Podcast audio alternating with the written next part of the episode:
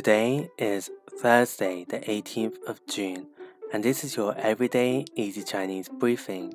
Hi everyone, this is Lin Lao Shi, and welcome back to our regular everyday easy Chinese listeners.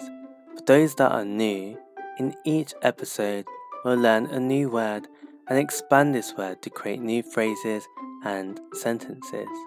Today's word will be the theme of the day, and it is yin yue, yin yue, which means music. We will look at the different types of music out there so that you can talk about it with other people. Number one, we have pop music. Pop music is 流行音乐，流行音乐 literally meaning popular music.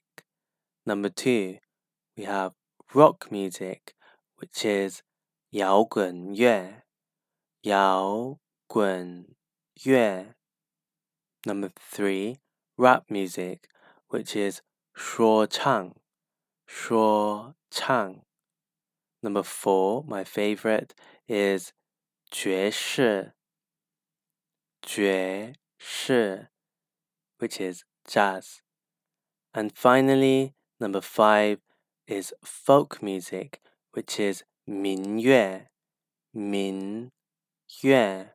So to recap, the five types of 音乐 that we have are 流行音乐 pop, 摇滚乐 rock, 说唱 rap, 爵士 jazz, and Minyue folk.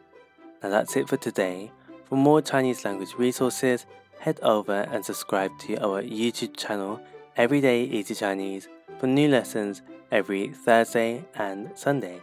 See you over there.